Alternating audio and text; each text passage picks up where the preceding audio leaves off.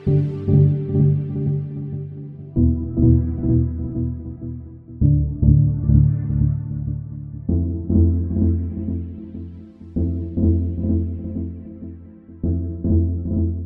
und willkommen zurück zu Folge 12 unseres Podcasts. Wir, das sind meine Wenigkeit, Alexander Blunk, heute aus Dresden zugeschaltet, und Gregor Vollmer, der euch gleich aus Magdeburg begrüßen und unseren Gast aus Hamburg vorstellen wird. Ja, für mich auch ein herzliches Willkommen in die Runde. Wir folgen heute der Empfehlung aus dem letzten Podcast von der lieben Dana und haben heute Eugen Herzig vom Digital Leaders Fund zu Gast. Das heißt auch erstmal herzlich willkommen an dich, lieber Eugen. Ja, hallo. Ja, freut uns, dass du hier bist. Vielleicht starten wir auch direkt so, dass du dich mal kurz vorstellst und erzählst, wo du herkommst. Ja, gerne, klar. Also, äh, mein Name ist Eugen Herzig, bin 51 Jahre alt und ähm, seit über 25 Jahren auch in der Finanzbranche unterwegs. Äh, originär komme ich von der Ausbildung her nicht aus dem Bereich. Also ich bin Diplom-Ingenieur für Betriebs- und Versorgungstechnik, also was ganz anderes gemacht und ähm, bin dann als Quereinsteiger über einen kleinen Hamburger Finanzdienstleister, erstmal nicht die Tekes, nein, sondern ein anderer kleiner, in die Branche hineingekommen. Ich habe ganz klassisch dort auch in meiner alten Heimat, gebürtig komme ich aus der Nähe von Cuxhaven, äh, ein Vertriebsbüro aufgebaut, habe dort Endkundenberatung gemacht, war dann lange Jahre auch hier in Hamburg, habe hier die Bestandskundenbetreuung verantwortet und über sechs Jahre lang die Formauswahl des Unternehmens mitverantwortet.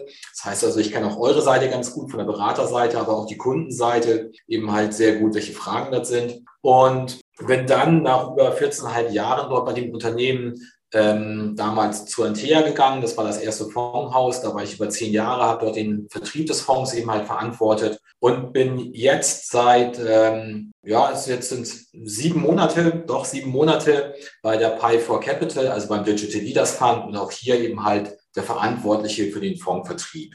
Ja, das so, so mal in ganz kurzen Worten. Wir hatten das gerade ja schon in der Vorbesprechung. Ich sitze hier am Millantor Platz 1, also ganz in der Nähe meines Lieblingsvereins hier in Hamburg ich denke, das ist doch mal ganz wichtig zu erwähnen. Dann nimm uns doch mal mit. Wie kam für dich der Schritt, dass du jetzt bei Pi4 Capital bist? Was ist das überhaupt für ein Investmenthaus? Was zeichnet es aus? Vielleicht auch mal so ein paar beschreibende Worte von der Größe her, worauf ihr euch spezialisiert habt und ähnliches. Wo fange ich an? Am besten fange ich mal so an, was das Haus aus meiner Sicht auszeichnet und wo es herkommt. Also gegründet worden ist das Haus im Jahre 2018 äh, durch Baki Irmak. Und der Baki, das muss man wissen vom Hintergrund her, äh, der Baki hat seine Karriere begonnen äh, an Ende der 90er Jahre bei der BHF Bank auch im Portfolio-Management äh, und hat dort eben halt im Bereich, damals hieß es TMT, also Telekommunikation, äh, Medientechnologie Portfolien verantwortet. Ihr kennt das vielleicht noch, das Thema neuer Markt, was dann eben halt dann dort kam und ist dann bei verschiedenen anderen Häusern gewesen, bei der Commerzbank, bei der ABM AMRO, jeweils in meinem Portfolio-Management. Ist dann später zur Deutschen Bank, äh, genauer gesagt zur Deutschen Asset Wealth Management und ist dort auf die Unternehmensseite gewechselt und hat die weltweite Digitalisierungsstrategie des Unternehmens eben halt verantwortet. Das heißt also, er kennt eben halt beide Seiten. Und da ist auch seine Überzeugung daraus gewachsen, dass er sagte, ähm, über den zukünftigen Erfolg eines Unternehmens entscheidet eben halt auch sehr, sehr maßgeblich die digitale Reife eines Unternehmens. Also inwieweit ist das Thema Digitalisierung bei einem Unternehmen fortgeschritten und wie setzen Sie es ein, um einen deutlich besseren Kundennutzen zu stiften? Das war so, so seine Ausgangsposition. Und 2018, wie gesagt, hat er dann das Unternehmen aus der Taufe gehoben. Dann kam auch gleich der Fonds, der Digital Leaders Fund. Und das, was wir machen, ist eben halt innerhalb des, des äh, Portfolio-Managements. Zum einen gucken wir uns die Fundamentaldaten der Unternehmen an, das ist das eine. Aber wir gucken uns eben halt auch die digitale Spur des Unternehmens an. Und die verrät eben halt sehr, sehr viel auch über die Zukunftsfähigkeit. Also digitale Spur, wir sehen nachher bestimmt noch ein paar Beispiele, bedeutet eben App-Downloads, wie viele Nutzer sind da, tägliche, monatliche, wiederkehrende Nutzer etc. Wie effizient ist ein Wachstum dort? Solche Dinge eben halt. Das ist das, was wir uns dort angucken und was, glaube ich, auch das Unternehmen dann auch besonders macht. Denn natürlich habe ich auch eins, bevor ich mich entschieden habe, von der TEA wegzugehen und dann zur Pi vorzukommen, äh, mir schon ganz genau angeschaut, was macht der Fonds und wo liegen eigentlich die Besonderheiten. Und gerade die Betrachtungsweise, die wir so an den Tag legen, habe ich eben halt bei anderen Häusern so in der Form nicht gefunden. Und das ist ein echtes Alleinstellungsmerkmal, was wir dort mitbringen hier im offenen Markt. Hm, was ist sonst noch wichtig zum Unternehmen zu sagen? Wir sind jetzt aktuell elf Mitarbeiter dort im ganzen Unternehmen. Wir haben mittlerweile jetzt drei Fonds. Äh, zum einen den Flaggschiff-Fonds, den Digital Leaders Fund, dann haben wir noch den Emerging Market Digital Leaders, wo wir das Prinzip äh, des Hauptfonds einfach auf die Schwellenländer übertragen haben. Und wir haben jetzt vor kurzem ähm, mit dem Mirko Wormuth einen Manager mit an Bord bekommen, der einen China-Fonds mitbringt. Und ja, darüber werden wir bestimmt auch in der nächsten Zeit dann auch mehr berichten.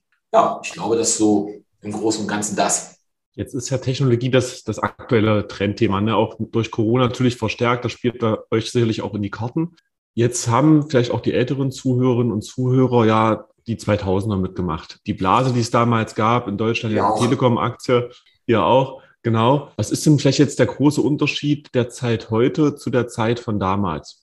Ähm, zum, zum einen, also ich kann mich noch sehr, sehr gut an das Thema ähm, 2000 und März 2000 erinnern, wo wir den Höchststand im DAX hatten bei, glaube ich, 8300 Punkten und dann ging es eben halt mal drei Jahre nach unten. Und äh, es gibt einen ganz, ganz wesentlichen Unterschied zu, zu damals. Zum einen, ähm, damals gab es viele Geschäftsmodelle, die an die Börse gebracht wurden, die eigentlich nur aus einer Idee bestanden, wo letzten Endes kein Umsatz hinter war, kein Cashflow hinter war, gar nichts, sondern man hat einfach nur die Idee gefeiert. Das ist heutzutage anders. Heutzutage sind viele Unternehmen, die in diesem Bereich unterwegs sind, ähm, profitabel, sie haben profitablen Cashflow und sie wachsen eben halt auch stark. Das ist schon mal ein ganz wesentlicher Unterschied. Der zweite Punkt ist, ähm, ich glaube, man muss dieses Thema Digitalisierung ganz einfach auch breiter verstehen. Die meisten verstehen unter dem Thema Digitalisierung wirklich in der Tat Technologie. Also das Klischee, was häufig im Kopf ist, äh, da sitzt jemand vor dem Bildschirm, der hat einen Hoodie an, ist blass und hat fünf Jahre die Sonne nicht gesehen. So ungefähr. Das ist so das, was sich die Leute darunter vorstellen. Aber Digitalisierung umfasst eigentlich viel, viel mehr, nämlich es umfasst mittlerweile alle Bereiche unseres Lebens. Wie kaufen wir ein? Fast jeder hat wahrscheinlich einen Amazon oder einen Etsy oder sonst wie Account. Wie letzten Endes kommunizieren wir? So, das Thema WhatsApp, äh, wie kommunizieren wir über Facebook und Pinterest und was wir alles nicht haben, Instagram und so weiter. Aber auch, wie gestalten wir letztendlich unsere Freizeit? Äh, die meisten Leute haben irgendwie einen Streamingdienst angedockt. Und ich glaube, was auch ist, kein Mensch mehr geht heutzutage in ein Reisebüro, nimmt sich einen Papierkatalog und sucht sich da das Hotel raus, in dem er bitteschön dann im nächsten Urlaub übernachten möchte, sondern das läuft alles online. Wie wir arbeiten, Homeoffice ohne Digitalisierung ist nicht vorstellbar. Also dieses Thema durchdringt mittlerweile alles und deswegen betrifft es nicht nur Technologie, das ist ein Part. Die Technologie ist im Grunde genommen die Basis, die da sein muss, damit Digitalisierung durchgeführt werden kann. Aber es betrifft mittlerweile alle Unternehmen. Äh, ich, ich gebe euch vielleicht mal ein Beispiel, so, so, wo mir jemand das, was Digitalisierung ausmacht, wirklich perfekt beschrieben hat. Das war jemand, der mir erzählt, als wir uns darüber unterhalten haben, dass äh, sein Mercedes ihm mitgeteilt hat, im Display vorne, äh, dass die Bremsbelege zu wechseln wären. So, das hat eine Stunde gedauert, sagt er. Dann hatte er automatisiert von der Vertragswerkstatt eine E-Mail im Postkasten mit drei Terminvorschlägen, wann er denn bitte schön kommen möchte, um die Bremsbelege zu wechseln. So, war für ihn ganz einfach, hat er einen angeklickt, ist zu dem Termin dann eben halt in die Werkstatt gefahren, hat das machen lassen, fertig. Und die Frage ist, was ist da jetzt eigentlich passiert? Und im Grunde genommen ist eins passiert. A, man hat dafür gesorgt, automatisiert, dass der Kunde diesen Vorfall nicht vergisst. Also, dass er auch wirklich in die Werkstatt fährt und die Bremsbelege wechseln lässt, weil das nämlich relativ zeitnah kam. B, man hat dafür gesorgt, dass er in die Vertragswerkstatt fährt. Also sprich, der Umsatz wird in der Vertragswerkstatt gemacht. Von wem kommen denn die Teile, die in der Vertragswerkstatt verbaut werden? Naja, klar, die kommen natürlich alle von Mercedes-Benz. Also hat auch Mercedes-Benz dort Umsatz gemacht. Und für den Kunden war es super easy. Die Werkstatt ist nämlich durch die Informationen, die der Wagen übertragen hat, vorbereitet gewesen und konnte alles ruckzuck dementsprechend wechseln. Also für den Kunden sehr angenehmes, ich will nicht sagen Erlebnis, aber es war für ihn sehr komfortabel. Und das ist Digitalisierung. Das macht es aus. Und man, man, kann es auch sehen an den Börsenbewertungen, wie wir sie jetzt mittlerweile auch haben oder wie Unternehmen auch bewertet werden. Was wird dort bewertet? Ähm, in der Vergangenheit war es so, also gerade auch so in den 70er Jahren, dass bei der Unternehmensbewertung sehr stark die materiellen Güter im Mittelpunkt standen. Also, was habe ich an Grundstücken, an Gebäuden, an Maschinen, an Anlagen etc. Das hat sich komplett gedreht. Heute sind es die immateriellen Werte, die im Mittelpunkt stehen. Also sprich, was habe ich an Patenten? Was habe ich an Kundendaten? Und vor allem, wie bin ich in der Lage, diese Kundendaten so einzusetzen, dass sie einen besseren Kundennutzen stiften? Und das sind Dinge, die heute zu über 90 Prozent in die Bewertung von Unternehmen einfließen. Und daran kann man sehen, dass das Thema Technologie, Digitalisierung viel, viel breiter geworden ist, als es damals äh, in den 2000ern waren oder Ende der 90er. Deutlich breiter. Wenn ihr jetzt diese Bewertung dort durchführt, auch wenn man sich anschaut, was da in den Fonds drin ist, habt ihr ja nicht nur altbekannte Technologien mit drin, sondern auch im Digital Leaders Fund findet man sowas wie Coinbase. Wie up-to-date seid ihr da? Wie seid ihr da vielleicht auch prozentual aufgestellt von vielleicht großen Tech-Unternehmen, mittelständischen Unternehmen, kleinen, eher kleineren Unternehmen, in denen ihr investiert seid? Wonach wählt ihr das etwa aus da, was ihr für eine Gewichtung fahren wollt? Also zum einen, ähm, wir haben eine Mindestmarktkapitalisierung oder als Anforderung an die Unternehmen von einer Milliarde. Das muss ein Unternehmen mitbringen. Es geht darum, wir wollen eben halt unser Portfolio möglichst liquide halten. Äh, bedeutet, wir können im Notfall 95 Prozent unseres Portfolios von heute auf morgen dementsprechend veräußern. Deswegen haben wir diese Mindestmarktkapitalisierung eingeführt. Das Zweite ist, wir haben bei uns im Unternehmen drei Säulen. Und das ist, glaube ich, wichtig für das Verständnis, wie wir halt auch ticken. Ähm, es gibt zum einen im Fonds die erste Säule, ähm, das sind die Digital Enablers. Ihr wisst das, äh, im Fondsbereich ist immer ganz wichtig, viele Anglizismen um da um die Ecke zu werfen, dann fühlt man sich auch richtig an. Nein, das, das sind die, das sind die äh, Unternehmen, die Digitalisierung ermöglichen. Und das ist wirklich klassisch Technologie. Also da findet ihr eine Taiwan Semiconductor wieder, ähm, da findet man zum Beispiel eine Elastic wieder. Also wer bei Booking.com letzten Endes ein Hotel sucht, ja, der schmeißt im Hintergrund die Software von Elastic an, denn die durchsucht die Daten von Booking.com. So, dann gibt es die zweite Säule, die erkannt hat, dass die Lösungen der ersten Säule neue Geschäftsmodelle ermöglichen. Das sind die klassischen Plattformunternehmen. Also da findet ihr eine Facebook, eine Amazon, eine Pinterest etc. Und die dritte Säule, das sind quasi die alteingesessenen Unternehmen, so möchte ich sie mal benennen, die verstanden haben, dass die Lösungen der ersten Säule dazu beitragen, ihr Geschäftsmodell in die digitale Zeit zu transformieren. Und da tauchen dann Dinge auf wie eine Porsche, ähm, eine Walt Disney oder auch eine Walmart. So, also diese drei Säulen haben wir. Und zwischen diesen drei Säulen letzten Endes, dort wird die Gewichtung eben halt dann auch verschoben. Je nachdem, wie wir auch letztendlich die Markteinschätzung auch haben. Äh, ich kann euch da vielleicht ein Beispiel geben. Und zwar, als die Pandemie kam 2020, da hat sich das Fondsmanagement dann schon überlegt, naja, die Leute werden ja weiter einkaufen gehen, sie kommen halt nur nicht mehr raus. Über welchen Weg werden sie letzten Endes das Geld ausgeben? Und da war es relativ klar, dass es eben mal die Plattformunternehmen sein. So, und anhand der Plattformunternehmen werden wahrscheinlich dann auch die Technologieunternehmen der ersten Säule profitieren. Also hat man diese beiden Säulen gestärkt und hat eben halt die, die dritte Säule, die halt eingesessen hat, erstmal zurückgenommen.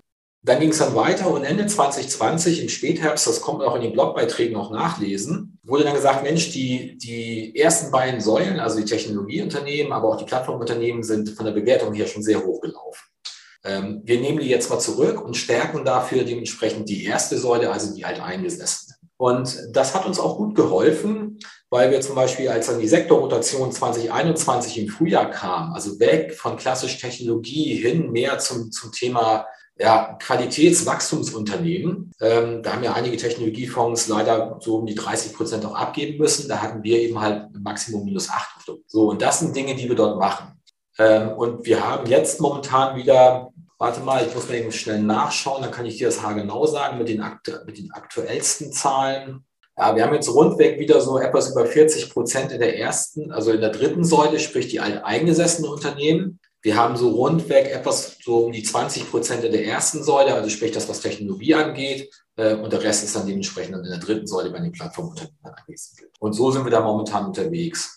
Wir haben jetzt kein großes Dogma, dass wir sagen, wir müssen jetzt so und so viele Unternehmen haben, die jetzt, was weiß ich, eher vielleicht für den Mid-Cap-Bereich zugeordnet werden und wir dürfen nur so und so viele Unternehmen, äh, die ganz große Dickschiffe sind, wie eine Apple oder eine Amazon. Da haben wir überhaupt gar keine Vorgaben für uns sondern da sagen wir ganz klar, sind wir opportunistisch, was passt wirklich momentan eigentlich aktuell ins Feld. Und zum Beispiel mit Coinbase, das war ähm, ein taktischer Trade, den wir gemacht haben, weil wir eben halt gesehen haben, ja, das Thema Kryptowährung bekommt eben halt sehr, sehr stark. Jetzt wollten wir nicht direkt eben halt in Kryptos reingehen und da haben wir uns überlegt, wer wird davon profitieren und das ist Coinbase eben halt gewesen. Äh, wir haben aber auch eins gemacht, als jetzt das Thema Inflationserwartung und Zinserhöhung der FED im Raum stand, haben wir Coinbase auch dementsprechend da abgebaut weil wir schon dachten, oh, das könnte eben halt auch zu Lasten letzten Endes dieser Währung dann auch gehen.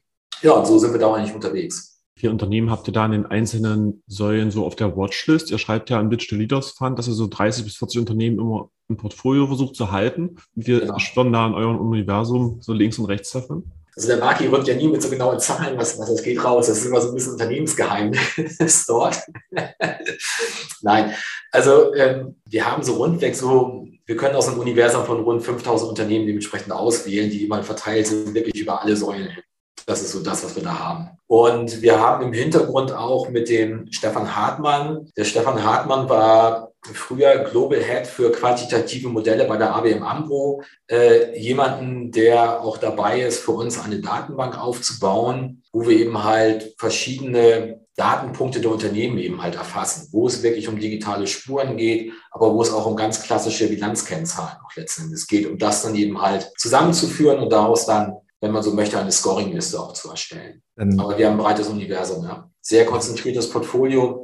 Vielleicht, vielleicht zum Portfolio noch ein Wort, auch zur Konzentration. Ähm, ich habe damals auch, als ich, als ich da anfing oder beziehungsweise mir den Fonds angeschaut habe und in den ersten Gesprächen auch mit Baki war auch gefragt, warum das denn so konzentriert ist mit 40 Positionen, was wirklich konzentriert ist. Und er sagt, ne, es gibt zwei Gründe. Zum einen, ich möchte schon, dass die Überzeugungen, die ich habe, auch sich auch im Portfolio wiederfinden. Das ist das eine. Und das zweite sagt er, es schafft auch Disziplin. Denn nehmen wir mal an, ich habe einen Fonds mit 500 Positionen. Ob ich dann die 500 erste mit dazu nehme oder nicht, das, spielt dann keine Rolle mehr. So bei 40 Positionen, wenn ich mich darauf beschränke und ich möchte die 41. haben, äh, dann muss ich ja eine rausschmeißen. Und da muss ich für mich schon sehr genau begründen können, warum ich das eine Unternehmen gegen das andere Unternehmen austausche.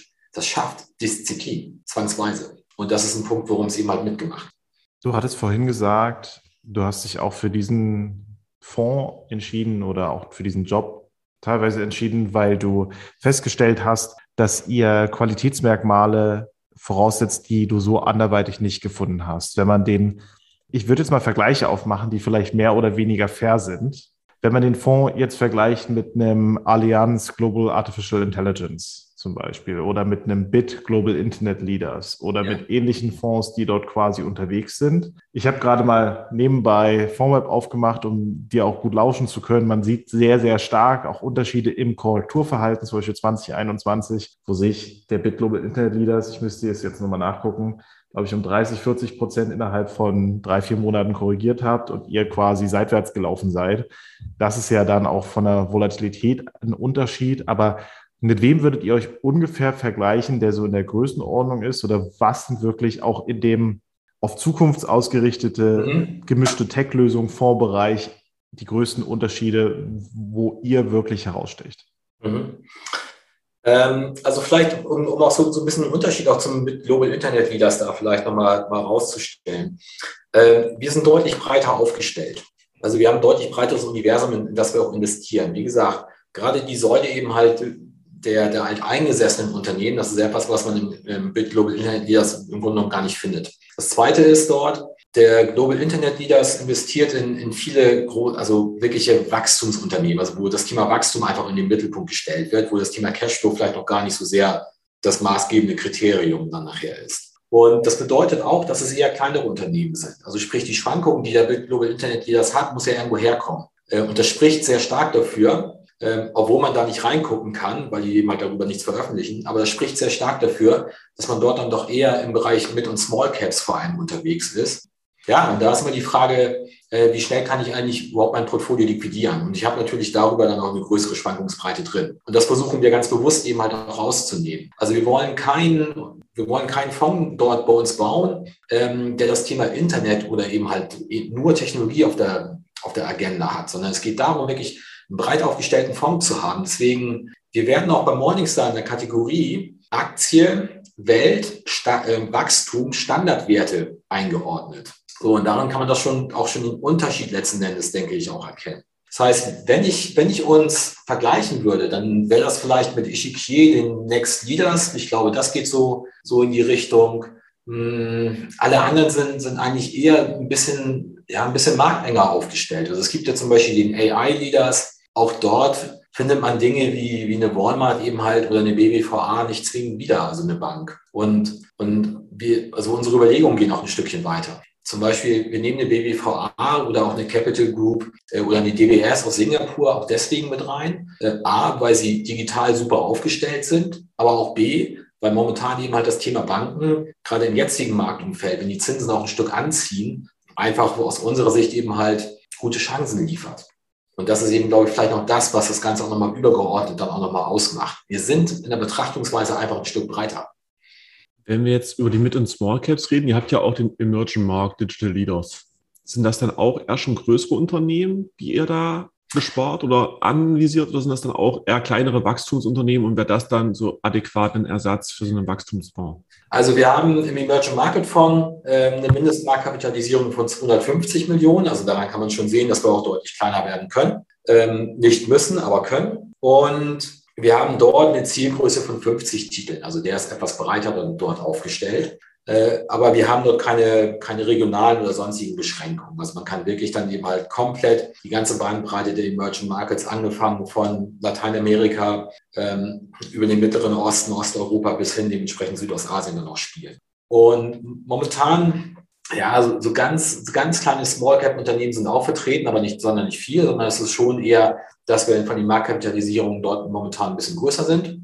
Und im Grunde genommen geht es auch beim Emerging Market Fonds genauso wie beim Digital Leaders Fund darum, dass wir keinen Technologiefonds haben, sondern einen breit aufgestellten Emerging Market Fonds, der eben halt sagt, dass die Zukunftsfähigkeit eines Unternehmens eben halt auch sehr stark davon abhängt, wie ist die digitale Reife eines Unternehmens. So, das bedeutet eben halt auch dort gucken wir uns an, klassisch Bilanzkennzahlen. Wir gucken uns aber auch eben halt an, wie ist die digitale Spur des Unternehmens. Ähm, und der Steffen Gruschka, das ist der verantwortliche Lead Manager des Emerging Markets, Vielleicht kurz ein bisschen Hintergrund zu Steffen. Äh, er hat früher den DWS Osteuropa verantwortet mit rundweg so 5 Milliarden Euro Volumen und ist seit 2019 mit bei der PIFOR. Der Baki und der Steffen kennen sich von der von DWS-Zeiten noch eher.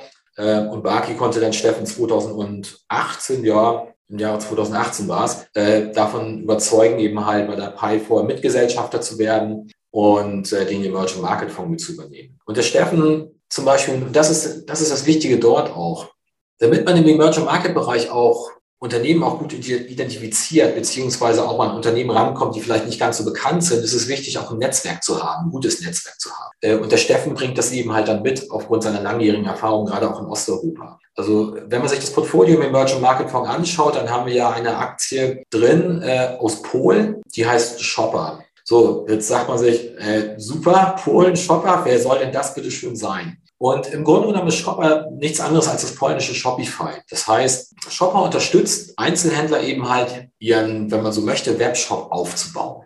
Und jetzt fragt man sich, ja, warum nimmt man dann nicht Shopify, sondern Shopper? Naja, der Hintergrund ist relativ simpel. Shopper ist eben halt ein polnisches Unternehmen und kennt den polnischen Markt noch viel, viel besser. Und hat dort auch die besseren Kontakte innerhalb des polnischen Marktes. Und wir sind daran gekommen, weil eben halt der Steffen Gruschka über sein Netzwerk vom IPO von Shopper in Polen erfahren hat. Dann waren die relativ zügig auch mit dem Management von Shopper in Kontakt und ähm, haben dann auch darüber beim IPO äh, auch eine sehr, sehr gute Quote letzten Endes dann auch abbekommen. Und das, das sind so Dinge, die wir eben halt dort machen. Und Shopper ist jetzt ein Unternehmen, hat, das wird hier wahrscheinlich keiner kennen, vermute ich mal. Anders sieht es natürlich aus. Wir haben auch eine Alibaba auch da mit drin. Auch die ist mit da. Die kennt wahrscheinlich jeder, würde ich mal vermuten. Ja, vielleicht noch, gerade wo wir bei Alibaba sind, äh, auch das ist ein spannendes Thema auch aus unserer Sicht, weil da geht es ja so in Richtung China und ich glaube, viele, ähm, die in der letzten Zeit so über China gehört haben, verbinden das eigentlich nur mit negativen Nachrichten, ähm, gerade was auch dementsprechend auch die Börsen angeht. Ähm, dem geschuldet, dass die äh, KP in China einige Regulierungsmaßnahmen ja durchgeführt hat, äh, die dazu geführt haben, dass einige Börsenkurse doch massiv dementsprechend nach unten gerauscht sind. Und äh, aus unserer Sicht ist es so, dass äh, einige Börsenbewertungen oder anders gesagt, einige Kursverluste, die man sehen konnte, auch zum Beispiel über Alibaba, nicht so wirklich gerechtfertigt sind. Um da vielleicht ein Beispiel zu geben. Alibaba selber ähm, hat ja eine Strafe auferlegt bekommen, weil ähm, der Alibaba-Firmenchef meinte, der KP mal erzählen zu müssen, wie man denn dementsprechend britischen Business macht, im übertragenen Sinne. Das konnten die sich nicht so ganz bieten lassen und haben nochmal gezeigt, wer dann dementsprechend dort der Chef Ring ist. Und haben dann zu Alibaba gesagt, hör zu, äh, ihr müsst jetzt letzten Endes dann dort dementsprechend eine Strafe bezahlen. Und das Spannende ist, die Strafe, die Alibaba zahlen musste, waren drei Milliarden Dollar. Dann wurde Alibaba noch ans Herz gelegt, dass sie doch bitteschön eine Spende machen von 15,5 Milliarden Dollar, eine Empfehlung der KP, sowas zu tun, um den guten Willen zu zeigen. Das heißt also, die haben 18,5 Milliarden Dollar letzten Endes dann im Grunde genommen als Strafe zu bezahlen gehabt. So. Die Börsenkapitalisierung ist aber von 858 Milliarden auf 389 Milliarden, das war jetzt im November, runtergelaufen. Äh, und da kann man sich schon die Frage stellen, ob denn das, was dort an Strafe verhängt wurde und dem, was an Kursverlust da war, ob das denn wirklich gerechtfertigt ist. Denn, denn eins ist klar, auch die Kommunistische Partei in China hat kein Interesse daran, ähm, dass die chinesischen Internetgiganten, so möchte ich sie mal nennen, kaputt gehen. Beim besten Willen nicht. Die brauchen das. Wir haben 200 Millionen Chinesen, die auch Aktionäre sind. Die wollten dort keinen Stress haben. Die wollten halt mal zeigen, wer Chef ist. Und bei anderen Unternehmen, zum Beispiel auch bei den ähm, Bildungsunternehmen, die börsennotiert sind, da war der Hintergrund, dass man gesagt hat, diese Unternehmen dürfen keinen Gewinn mehr machen, wenn man so möchte, ein gesellschaftspolitischer, den sie dort im Blick hatten. Äh, ihr wisst das, äh, das Thema Ein-Kind-Politik ist in China aufgegeben worden. So, jetzt hat man allerdings in China eine Problematik. Und zwar für die Bildung der Kinder wird unglaublich viel Geld ausgegeben, teilweise bis zum Drittel des Einkommens. Und das bedeutet natürlich, ein Kind kann ich vielleicht noch bezahlen, ein zweites keine Chance. Also selbst wenn ich es dürfte, würde, würde man keine zwei Kinder in die Welt setzen. Und das ist eine Entwicklung, da wollte die chinesische Regierung ganz einfach eben halt gegensteuern. So, und das muss man verstehen, um letzten Endes zu sehen, was passiert eigentlich in China und wie sehen die Regulierungen aus. Und wir glauben schon, dass der chinesische Markt nach wie vor auch interessant ist. Ganz sicher. Auch wenn es gerade jetzt mal ein bisschen wüster hergeht. Jetzt würde ich da mal direkt nochmal reingehen. Wir haben uns schon häufiger auch in diesem Podcast über den asiatischen und auch südostasiatischen Markt viel unterhalten. Wir haben im Vorgespräch aber nicht nur diesen Markt aufgegriffen, sondern zum Beispiel auch den südamerikanischen. Du auch ein Beispiel gebracht hast von einer Firma, wo ich davon ausgehen würde, dass acht von zehn oder neun von zehn Menschen, die diesen ja. Podcast hören, noch nie von dieser Firma gehört haben, obwohl sie sehr, sehr groß ist. Ja. Vielleicht hast du da nochmal ein Beispiel für Unternehmensgrößen, die an uns Mitteleuropäern gerne mal vorbeigehen, die aber durchaus nicht nur existent sind, sondern riesengroß sind und auch noch weiter wachsen. Ja, vielleicht darf ich dazu den, den Bildschirm kurz teilen. Dann kann ich ja. euch das mal. Ja? Na klar, wir geben euch das dann per Pantomime über Spotify und Apple Podcasts weiter. Sehr gut. So, das ist zum Beispiel hier, ähm, ein Unternehmen, Mercado Libre. Ist hier überhaupt nicht bekannt zumindest den meisten nicht bekannt, denke ich mal. Mercado Libre ist im Grunde genommen das lateinamerikanische Amazon. Und was habe ich hier mitgebracht? Man sieht hier einmal aufgetragen, also wow, wie gesagt, alles immer schön Englisch, ganz wichtig. Äh, das sind die wöchentlich aktiven Benutzer. Und zwar in Prozent der Bevölkerung hier aufgetragen. Also hier sieht man dann eben halt die jeweiligen Länder und man sieht eben halt, dass hier die Nutzerzahlen von Mercado Libre deutlich ansteigen. Und jetzt nehmen wir hier mal Brasilien als Land. Ich bin mir jetzt nicht ganz sicher, Einwohnerzahl Brasilien dürfte über 200 liegen, 200 Millionen. So, das bedeutet, wenn ich jetzt, sagen wir mal, hier über 9 Prozent bin, 9 Prozent der Einwohner Brasiliens nutzen wöchentlich mindestens einmal Mercado Libre. Dann habe ich also rundweg 18 bis 20 Millionen Benutzer, nur in Brasilien. Mercado Libre, wie gesagt, ist hier so gut wie gar nicht bekannt.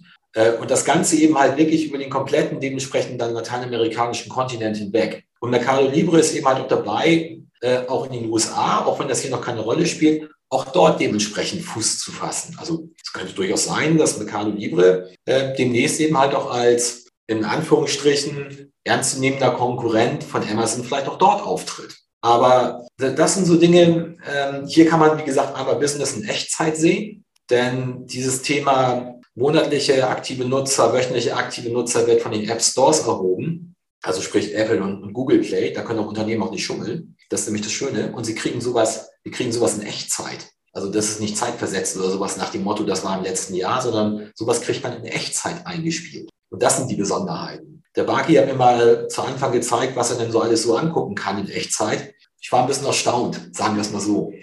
Aber das ist das Spannende bei, bei Mercado Libre, dass die dort wirklich auf einem guten Weg sind, äh, den lateinamerikanischen Markt wirklich für sich zu erobern. Und zwar komplett zu erobern.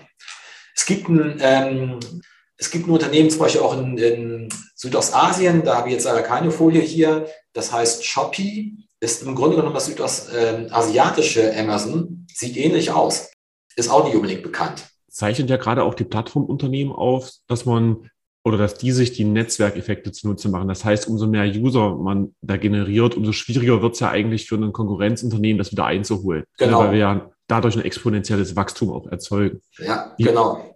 Wie sind denn da jetzt die Chancen? Weil die Unternehmen wachsen dann natürlich ins Unermessliche, gerade auch so eine Meta, also die, die Facebook-Mutti oder die Facebook-Gruppe. Vielmehr hat ja durch die ganzen Netzwerke jetzt Synergieeffekte, die eigentlich uneinholbar sind, so von außen ja. betrachtet zumindest. Wie siehst du da A, das Thema der Netzwerkeffekte und B, vielleicht auch eine mögliche Zerschlagung der Unternehmen, weil halt einfach eine Regierung sagt, ihr werdet uns zu mächtig äh, und ihr müsst euch jetzt bitte aufteilen, weil exponentielles Wachstum geht ja äh, bis zu einem gewissen Punkt unendlich weiter.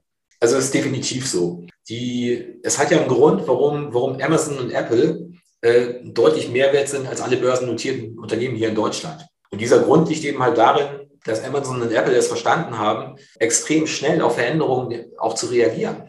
So, und das können sie deswegen, äh, und da liegt der Kreislauf nachher auch drin. Äh, A, sie verdienen viel Geld. Das bedeutet, sie können halt viel Geld in Forschung und Entwicklung reinstecken. Und sie sind mit diesem vielen Geld auch in der Lage, wirklich die besten Köpfe auch zu gewinnen. Das führt aber wieder dazu, dass ich noch mehr Geld verdiene. Und dass der Vorsprung gegenüber den anderen eben halt immer größer wird. Also die, diese Effekte sind da. Man sieht sie jetzt schon. Man, das muss man sich mal auf der Zunge zergehen lassen. Ein Börsenwert von drei Billionen bei Apple entspricht der Wirtschaftsleistung Großbritanniens also ein Unternehmen. Und natürlich wird stets auf der Agenda auch bei den Regulierern und auch ähm, in der Politik, wann ist der Zeitpunkt gekommen, um solche Unternehmen zu zerschlagen. Jetzt ist ja immer so, so, das Wort hört sich erstmal negativ an, Zerschlagung. Es muss aber nicht negativ sein und wir betrachten das auch nicht negativ. Wenn man zum Beispiel Facebook auseinanderbauen würde, dann glauben wir schon, oder auch Apple auseinandernehmen würde oder Amazon, äh, dann glauben wir schon, dass die Einzelteile, die daraus entstehen, in der Summe dann nachher mehr wert sind als das Unternehmen jetzt. So, bei Amazon wird man zum Beispiel den, den Cloud-Bereich eben halt, alles was mit Web-Services hat, ausgliedern. Und das andere wird dann dementsprechend ganz klassisch eben halt das, was wir hier in Deutschland als Versandhändler kennen. Und diese beiden Teile zusammen, äh, oder anders gesagt, diese beiden Einzelteile in der Summe dann nachher, wären aus unserer Sicht dann wahrscheinlich mehr wert als Amazon jetzt eben halt alleine. Und deswegen machen wir uns da eigentlich keine Sorgen drum. Ganz im Gegenteil. Wenn das so sein sollte, wird es die Unternehmen wahrscheinlich auch ein Stück weit nochmal wieder agiler machen finden wir jetzt nicht so schlimm. Aber die Möglichkeit besteht und wahrscheinlich wird es auch immer mal kommen.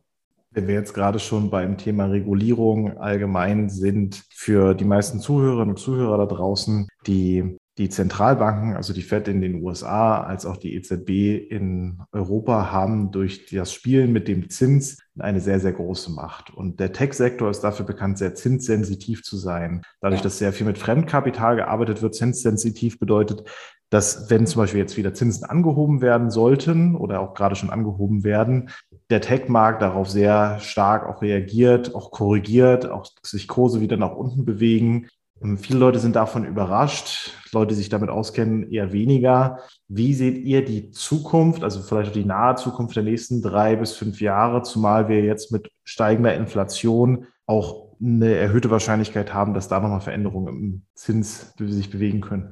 Ja, ganz spannend, weil ich hatte gestern, gestern hatten wir ein kleines Zoom-Meeting mit Marki, wo genau diese Dinge mal so mit ihm besprochen haben. Also, Thema Inflation wird, aus unserer Sicht erst nochmal ein Thema auch bleiben. Zum einen sehen wir gerade in den USA, dass dort eben halt das, das äh, Jobangebot zwar steigt, aber ich keine Arbeitskräfte habe, die diese Jobs letzten Endes dann annehmen. Und das führt eben halt dazu, dass die Löhne dort steigen werden. Und steigender Lohn heißt eben halt auch größerer Inflationsdruck. Von daher sehen wir auch ganz klar, äh, dass wir in den USA auch steigende Zinsen sehen werden. Ob nun die Fed drei oder vier Zinsschritte macht, schauen wir mal. Goldman Sachs sagt vier, die anderen sagen drei. Wir werden das sehen, was dort kommt, aber auf jeden Fall gehen die Zinsen nach. Und äh, genau wie du richtig gesagt hast, das ist gerade für reine Tech-Unternehmen eher erst negativ zu sehen. Denn zumindest besteht die Möglichkeit, dass Unternehmen dann sagen, komm, wenn meine Finanzierungskosten größer werden, dann schiebe ich vielleicht die eine oder andere Investition erstmal nach hinten. Wie reagiert man jetzt im Portfolio drauf? Im Grunde genommen das, was wir jetzt auch gemacht haben. Wir haben eben halt äh, die dritte Säule letzten Endes abgebaut, also das, was bei uns als äh, Digital Enablers oder Tech-Unternehmen gilt und haben dafür eben halt ähm, die erste Säule dann eben halt die alteingesetzten Unternehmen gestärkt. Und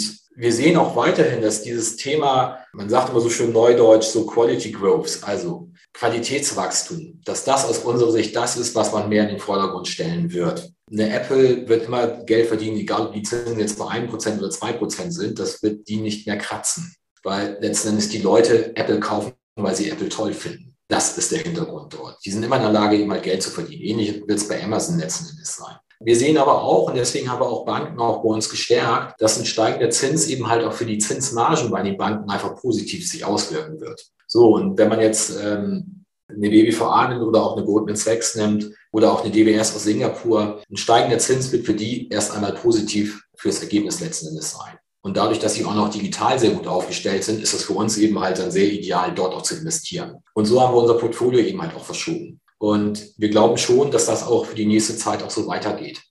Wie es hier in Europa wird, schauen wir mal. Ähm, in Europa haben wir ja nochmal die Situation, dass wir, dass die EZB ja den Zins auch deswegen niedrig hält, damit eben halt einige Staaten nicht in die Pleite rutschen. Mal gucken, wie die weiter damit umgeht. Schwer vorherzusehen. Aber im Grunde genommen, zum einen möchten die Unternehmen, möchten auch die Staaten ein bisschen Inflation haben, denn darüber kriegst du auch eine Entschuldung letzten Endes hin oder eine Entwertung der Schulden. Also es ist gar nicht mal so, dass die sagen, oh Gott, wie schlimm. Äh, überhaupt nicht. Und die zweite Frage ist eben halt, welchen Spielraum hat die EZB? Das ist schwer einzuschätzen. Meiner Sicht nicht so viel, aber schauen wir. Ja, dieses Thema Entschuldung, guck mal, dieses Thema Entschuldung hatten wir schon mal. Im Grunde genommen nach dem Zweiten Weltkrieg haben sich zum Beispiel die Briten genau über diesen Weg entschuldet. Haben die Inflation hochlaufen lassen, Zinsen waren niedrig äh, und damit habe ich meine Schulden entwertet. Denn Schulden werden ja immer bezogen auf das Bruttoinlandsprodukt, was ich habe. So, und wenn ich eine Inflation von drei Prozent habe, also meine Preise um drei Prozent steigen, dann muss ich nicht eindeutig mehr produzieren. Ich habe aber im nächsten Jahr drei Prozent mehr BIP auf der Uhr aufgrund auch dieses Hintergrunds, dass die Zinsen steigen würden und wir da ja natürlich auch jetzt Schwankungen erwarten können in dem Bereich des, der Technologien. Wie würdest du denn sagen, wäre eine ideale Beimischung äh, der digitalen Leader in einem Portfolio von einem Otto-Normalverbraucher, der jetzt nicht besonders aggressiv anlegen möchte? Vielleicht? Oh, das ist eine gute Frage. Ah, Glatteis. Also, wenn ich jetzt jemanden, das ist immer die Frage, welche Aktienquote ich haben möchte. Ich beziehe das mal auf die Aktienquote und würde dann mal so sagen, Mensch, was würde ich da eigentlich reinpacken? Und ähm, ich persönlich bin, bin eigentlich jemand, ich für mich, ich würde auf jeden Fall die Schwellenländer damit reinnehmen, also den, den Emerging Market Digital Leaders. Ich bin der tiefen Überzeugung, dass die Schwellenländer uns auch in den nächsten Jahren, wenn ich einen langfristigen Anlagehorizont habe, auch Spaß machen werden, obwohl die Schwankungen da sind. Aber mh, hm, wenn ich einen ausgewogenen Anleger habe, dann kann ich auf jeden Fall 5 bis 10 Prozent Schwellenländer dort reinspülen. Und gerade auch im Bereich Digital Leaders, weil der Digital Leaders Fund eben mal noch breit aufgestellt ist, äh, kann ich dort schon eine 20, 25 Prozent Position für meine Aktienquote dort mit reinpacken. Das kann ich machen. Ganz bestimmt. Ist eher ein Basisinvestment für die Aktienquote. Dann würde ich sagen, wir sind jetzt schon eine halbe, dreiviertel Stunde drin. Wir gehen oh. jetzt mal zu den obligatorischen zwei Fragen über, die wir am Ende des Podcasts noch stellen. Erstmal bis zu dieser Stelle schon mal ein riesiges Dankeschön an deine Ausführungen, an deine Einblicke auch in diese Branche, die für viele interessant, aber auch sehr intransparent wirkt noch. Und deswegen darf ich erstmal direkt anfangen, wenn du wenn du den Zuhörenden einen Tipp mit auf den Weg geben darfst, entweder einen Lebenstipp oder einen Tipp im Umgang mit Geld, welcher wäre das? Ich würde, ich würde das mal in Bezug ja, auf das Leben und, und auch auf Geld. Ich würde es mal so, so formulieren, verliert nicht die Nerven, wenn es auch mal Gegenwind gibt. Es ist ganz normal, es ist im Leben so, es ist aber auch an den Wertpapiermärkten so, nichts läuft geradlinig nach oben. Auch im Leben haben wir Schwankungen, wir haben immer mal Phasen, wo es mal ein bisschen besser geht, wir haben auch mal Phasen, wo es eben halt nicht so gut geht. Aber das, was, was glaube ich nie hilft, ist, wenn man aus der Emotion heraus und vor allem aus der Angst heraus handelt. Macht das nicht, vor allem auch nicht bei einer Geldanlage es gibt, es macht keinen Sinn. Und wenn ihr nicht weiter wisst, holt euch professionelle Hilfe an die Seite. Und im Bereich der Geldanlage seid ihr das. Dann vielen, vielen Dank für den Tipp an unsere Zuhörenden. Und meine obligatorische Frage gleich hinterher. Du bist ja selbst auf Empfehlung von Dana bei uns. Ja. Hast du denn jemanden an der Hand, wo du sagst, mit dem äh, sollten wir uns mal unterhalten für unsere Zuhörer, für ihn, für uns, den wir als nächstes vors Mikrofon kriegen könnten? Um ein, spann ein spannendes Thema aus der Investmentwelt was würde ich dort nehmen? Ich, ich, ich gehe gerade im Gedanken mal mein Portfolio durch, mein eigenes durch, wo ich denke, wo ich mir so überlege, ey, wen würde ich da eigentlich gerne mal hören? Was mit Sicherheit ich, spannend ist. Ich würde mal den Emmanuel Lichik äh, von, von First Sentinel nennen. Und zwar, weil die eben halt auch äh, im Bereich der Schwellenländer unterwegs sind, allerdings dort im Bereich Nachhaltigkeit. Und das finde ich hochspannend, was sie dort machen werden wir uns auf jeden Fall daran halten und mit deinem guten Namen und mit eurem guten Namen da mal an der Tür anklopfen gehen. Ja, gerne. Also der, der Emanuel kennt mich. Ähm, wenn ihr da meinen Namen nennt, dann wird das gut funktionieren, glaube ich. Dann würde ich sagen, an der Stelle erstmal ein großes Dankeschön nach Hamburg von unserer Danke Seite. euch. Und äh, hoffentlich ist das nicht das letzte Mal, dass wir uns gehört haben. Hoffentlich nicht. Es hat viel Spaß gemacht und vielen Dank, dass, dass ihr mir die Zeit geschenkt habt. War ja, Dank, danke auch für deine Zeit. Gerne.